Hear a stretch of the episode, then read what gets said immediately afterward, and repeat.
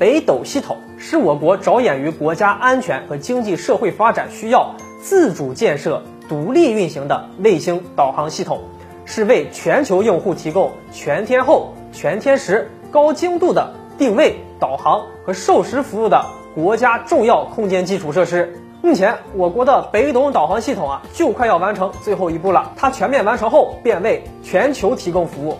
那预计在二零二零年就能实现。届时，我国的北斗卫星不但能为世界民用定位导航提供服务，也意味着我国在军用定位领域啊，再也不用受制于人了。当然，在北斗卫星系统的发展过程中呢，也发生了不少故事。比如曾经闹得沸沸扬扬的清华才女帮助美国破解北斗卫星数据密码事件，那这又是怎么回事呢？这位才女啊叫做高庆欣，曾在我国高等学府啊清华大学本硕连读，最后拿到了珍贵的出国留学机会，在美国斯坦福大学攻读电子工程博士专业。不过高庆新学成之后啊，并没有选择回国发展。而是选择留在美国发展，证明中国的学生啊非常厉害。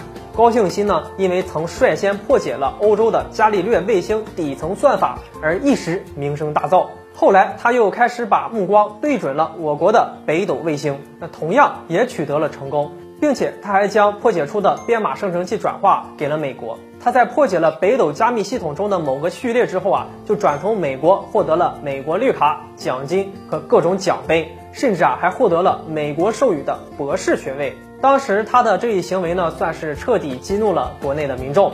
那害怕他破解的密码呢，会对我国未来的军用领域啊造成威胁。然而啊，事实上呢，他破解的只是北斗系统中的一个民用编码序列，既没有加密啊，也没有任何价值。所以呢，美国的专业技术人员在研究之后就发现，这段编码呢，并没有用处。就要求啊，他继续的破解，但即便他费尽心机呢，都没有办法。当美国发现他没有用处之后啊，就马上翻脸了，把之前授予的各种荣誉呢都收回了。就连他在美国的研究所呀，也被打入了冷宫，无法再进行科研项目了。如今呢，高庆欣回国不成，在美国发展呢又受到了限制。结局可谓非常的尴尬。虽然说科学无国界，但作为一名科学家，还是要忠于自己的祖国，尤其是在一些关键技术和特殊领域上。后来，高庆星因为北斗卫星这件事呢，在国内外啊都受到了不少的关注。